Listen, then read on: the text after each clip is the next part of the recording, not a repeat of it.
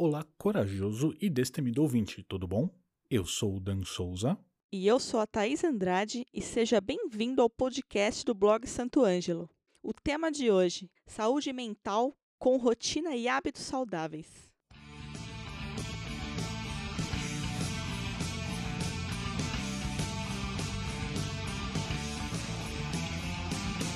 O Google, em uma recente newsletter às suas startups patrocinadas, ele informou que as buscas por termos ligados à saúde mental no sistema de buscas geral do Google atingiram um recorde durante o mês de junho de 2020 no Brasil. O aumento do interesse pelo tema ele foi de 61% em relação ao mesmo mês de 2019 e a 70% quando comparado a fevereiro desse ano que foi o último mês antes das práticas de distanciamento social começarem a ser implementadas no país. Com quase toda certeza, você que é ouvinte do podcast da Santo Ângelo não entrou nessa estatística de procurar por palavras como saúde mental na quarentena, exaustão mental, entre outras que tiveram esse aumento no mês de junho. E a gente tem essa percepção porque semana a semana a gente trata de bloqueios mentais, gatilhos emocionais, construção de bons hábitos e distanciamento dos maus hábitos, e muita coisa sobre a nossa mente e saúde mental, tanto no blog quanto aqui no podcast. As porcentagens citadas pelo Google, elas só reforçam os impactos da pandemia sobre grande parte da população brasileira, ou seja, embora já passados praticamente seis meses, a gente ainda continua assistindo um certo clash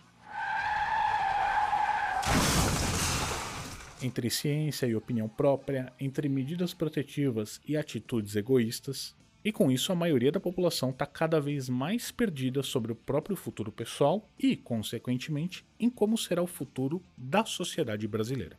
E antes da gente prosseguir, caso você queira ler com todos os links e tudo certinho, dá um pulo em blog.santoangelo.com.br para dar uma olhada nesse texto na íntegra ou nos outros textos que a gente já escreveu sobre saúde mental.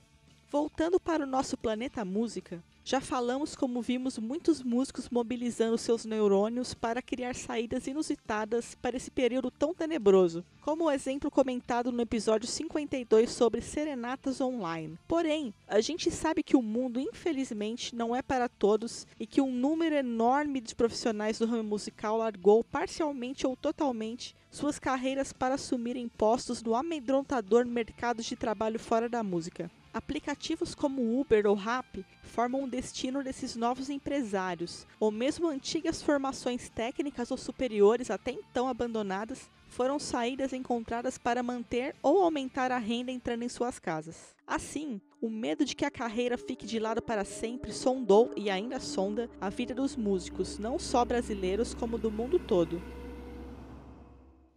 E não só os músicos profissionais passaram a sofrer com esse medo, mas também os músicos robistas, que a gente falou lá no episódio 46.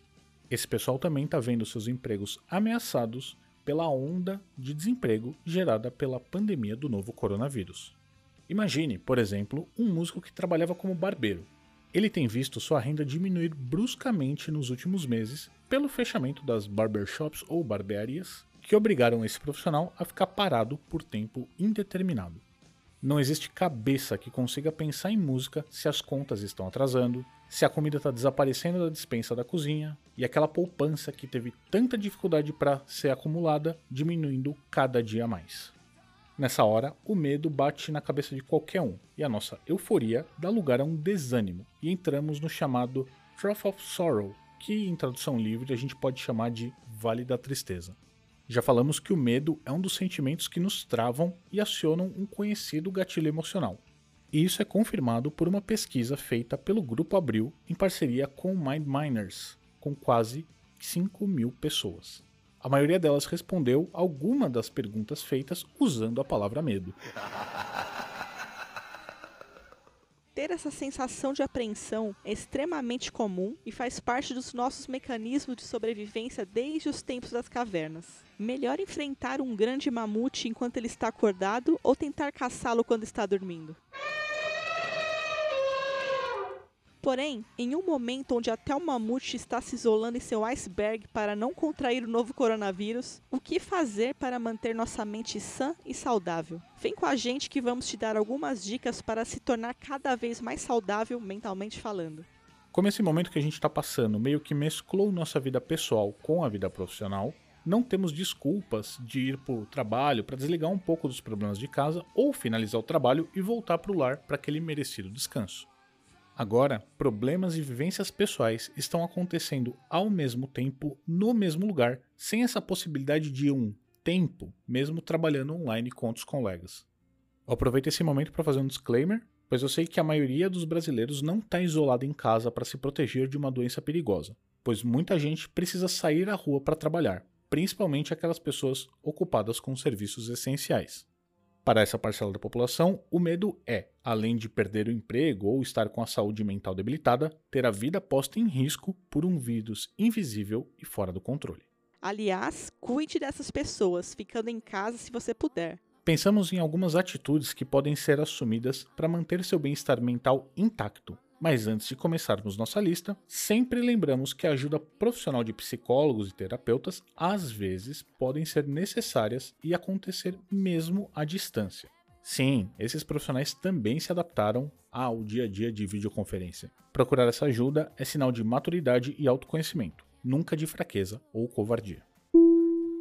Rotina. Lembra que comentamos que hábitos são baseados em rotinas nos episódios anteriores? Então, elas são uma saída bem interessante para que você consiga dar ordem ao seu cotidiano. Essas rotinas podem ser voltadas à sua saúde física, como acordar e fazer um treino funcional de alta intensidade por 15 minutos, ou focadas na sua saúde mental, como ler um capítulo de um livro ou mesmo no bem-estar espiritual, orando, ou mesmo lendo um trecho do livro sagrado da religião que pratique com fé. Pense, organize e faça. Isso ajudará bastante na manutenção da sua mente. Alimentação. Você olha a pia cheia de louça e decide: Hum, uma pizza cai bem hoje, bora pedir. No dia seguinte, por que não um belo hambúrguer? E depois, aquela porçãozinha de torresmo ia ser uma ótima pedida para hoje, não é? Sabemos que esse tipo de comida ela alimenta o coração, tanto no sentido figurado da satisfação, quanto no sentido literal mesmo, com gorduras saturadas, açúcares e outras cocitas más. Prezar pela alimentação é uma tarefa que mantém os processos do corpo em dia, dá mais ânimo e também gera energia para o seu cérebro lutar contra as intempéries do cotidiano. Busque alimentos mais naturais e saudáveis, prepare-os em casa, somando aquele componente de amor, não aquela marca de glutamato monossódico, ok? Sazon dá mais cor e sabor aos alimentos. Quem ama, usa. A gente já publicou lá no blog vários posts sobre alimentação saudável que você pode conferir lá no texto clicando nos links. Também é interessante fazer refeições regulares, a cada 3 horas se possível, e adote isso para quando a gente sair da pandemia também. Pense em três grandes refeições, como café da manhã, almoço e janta, e três menores nos intervalos, que podem ser feitas com frutas ou alguma coisa mais natural e leve. E claro, muito líquido para acompanhar tudo isso, água de preferência. E se você der uma escapada no final de semana, tudo bem. É sempre bom ter um dia de menos preocupações e sabores que te deixam mais feliz.